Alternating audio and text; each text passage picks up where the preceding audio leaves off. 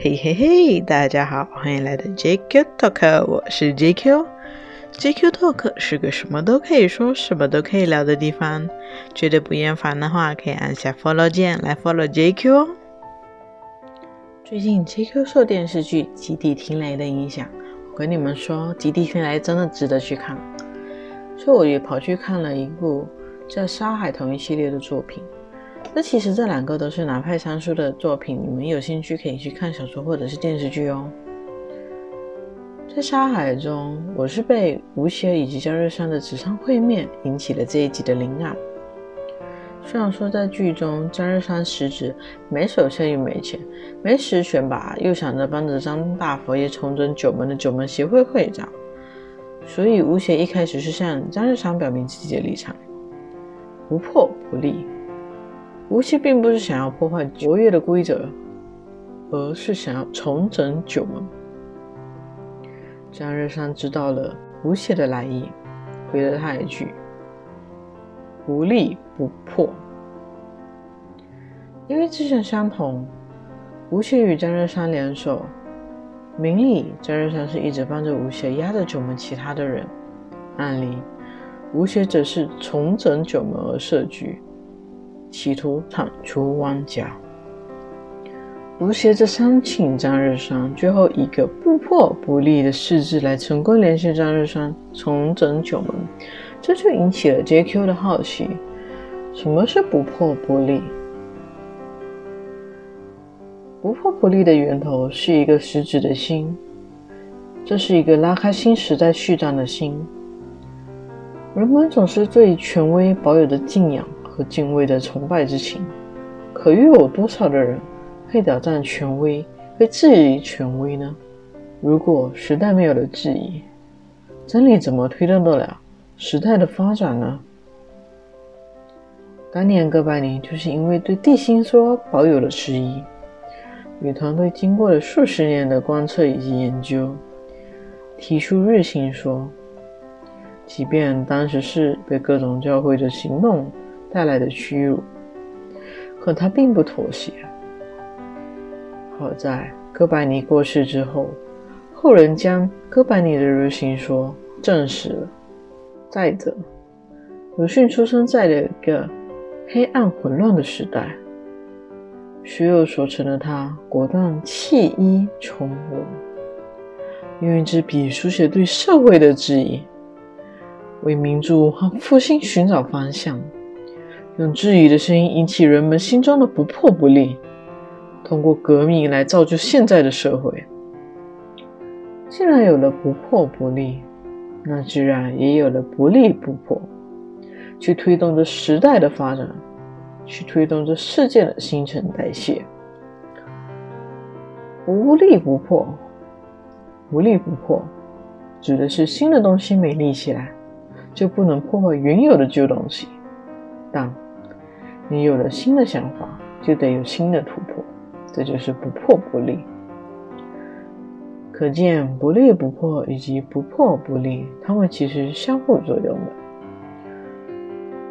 不立不破就好比一个学习不好的小孩，高中吧考试没考上好的重点大学，所以就外出工作了。可是也因为学历的限制，社会的眼光。这个小孩，他找不到理想的工作，不理想的工作吧，他又不合心意。好在家里有点小钱，所以他就待在家里无所事事。可也就因为他的无所事事，所以他认识了不同世界那些不三不四的人。他染了恶习，那就是赌博。等到父母发现的时候，就对他严厉管教。可都已经快二十岁的人了，再怎么对他严厉管教，还是改不了他的陋习呀。所以他，所以这个小孩在被父母断了资金后，忍不住了赌博这一个瘾，他就开始偷父母的钱。一开始父母还是对他喝阻，还是呵斥他，可后来。父亲对他的拳打脚踢，却还是没有让他感到害怕。即便把他送进警察局，还是一样。这就是不立不破呀。多次了以后，父母也失望透了，就把小孩送去教会，希望上帝可以改变他，希望环境可以改变他。牧师在了解情况后，知道小孩其实对于美术有一定的兴趣，只希望他能够帮忙设计宣传海报。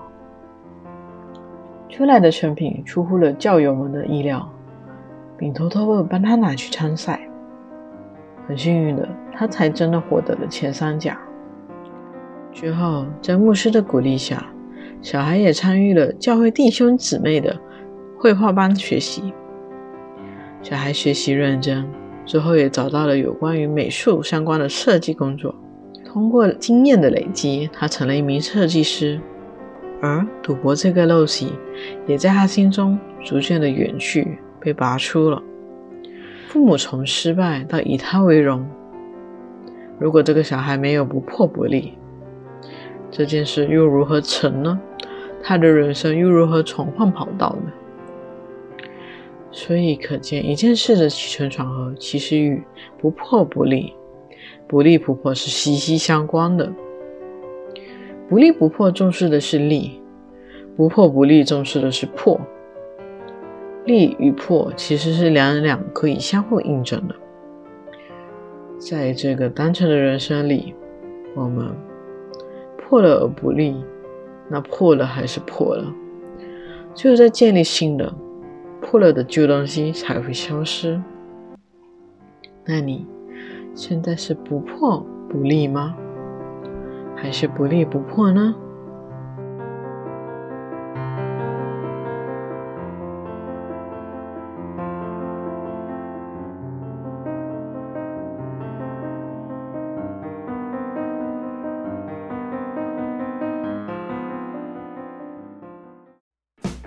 什么？JQ，你要说故事？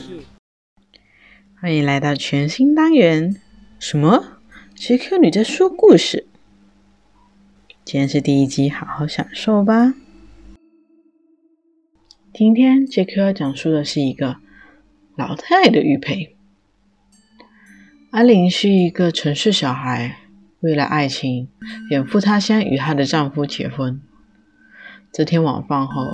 安玲的丈夫雷桑带着浑身的酒气从外面回来，小两口因为一点小事吵了个架。阿玲一气之下就出了门，夫妻要回娘家。阿玲收拾着行李就走，留下醉醺醺倒头就睡的丈夫。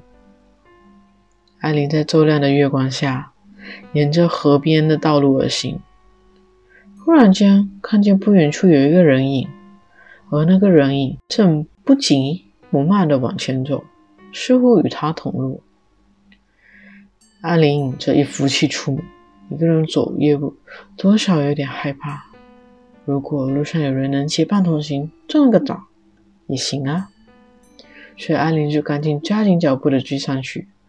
可阿玲跑，他也跑；阿玲慢走，他也慢走。这不由得阿玲赶紧急了。就冲那人喊了一下：“喂，请等一下好吗？”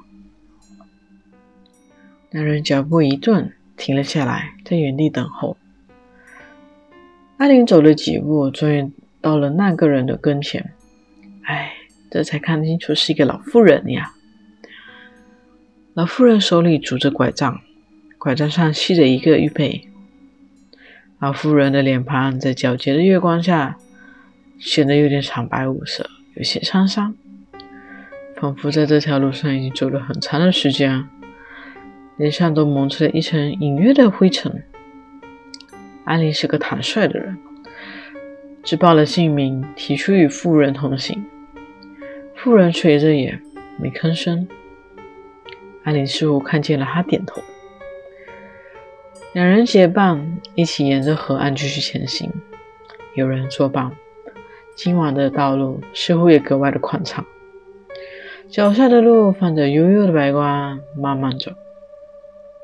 老妇人有些拘谨，这一路她都不说话，脸上嘛也毫无表情。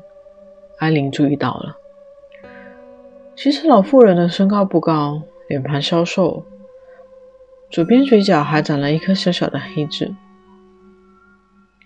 阿玲不以为意，两人走了好久。老妇人突然坐了下来，一句话也不说。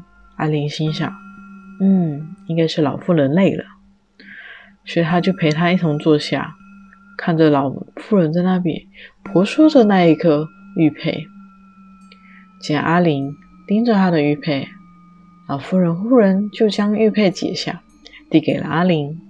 阿玲接过那个在老妇人手里婆说的玉佩，只感觉手触冰凉，似乎透着切骨的寒意，还散发着一股泥土的气味，好像刚刚从泥土刨出来似的。啊！尿急想上厕所。由于晚饭喝多了的阿玲有些尿急。他就让老妇人等他一下，他去附近的便利店方便一下。临走前，阿玲连忙把玉佩还给了老妇人。路的左手边是河沟，右手边是便利店。阿玲快跑了去，只为求个方便。片刻后，哎，等阿玲出来时，老妇人就不见了。阿玲便四处张望。只见道路上空荡荡的，只剩下玉佩闪着那幽幽的绿光留在了原地。阿玲猜想，老妇人可能也是有内急，或者是去附近买点东西了。他便捡起了玉佩，坐在路边，等着老妇人归来。等他再开眼，这一坐，血糖升高，就犯困。安玲不知不觉就睡着了。等他再去开眼时，正是他被虫鸣鸟叫那此起彼伏的演奏声给唤醒的时候。安玲惊讶地发现，嗯，怎么自己并没有走远？望回自己的住宅小区，看见丈夫正在大步地向自己跑了过来。原来雷桑昨天睡了以后，也是一觉到天亮，醒来时。发现心爱的妻子并不在家中，这才想起，哎呀，自己昨晚怎么跟妻子斗嘴来着？阿玲夫妻一走，他该怎么办呀？害怕妻子出事的雷桑赶紧跑出门，原路来寻找。两人相见，其实各自的气已经消了。见阿玲在路边睡了一夜，雷森很是心疼。两人携手回家，阿玲也将自己昨晚遇见了老妇人的事情跟了雷森说，又向他描述了老妇人的外貌，并将老妇人所遗留下的玉佩给丈夫看。丈夫一看，不由得大吃一惊，原来那个老妇人正是他两个月前去世的姑姑。姑姑生前正想要把这枚玉佩送给雷森那未进门的侄媳妇。可奈何还没见到面就过世了。而今姑姑离开人间，一定是她在天有灵，心系晚辈，这才昨晚相赠玉佩并照顾离家出走的阿玲。雷桑心生感激，他们两个也就牵手归家了。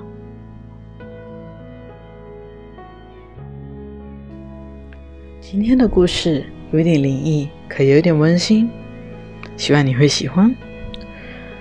对不破不立，不立不破，你有任何的看法，你可以在下面留言跟 JQ 分享。对于今天的故事，你有什么提议，你也可以发邮件跟 JQ 说，一切的说明都会在说明栏上，你们可以去找找看。我们下期再见，拜拜。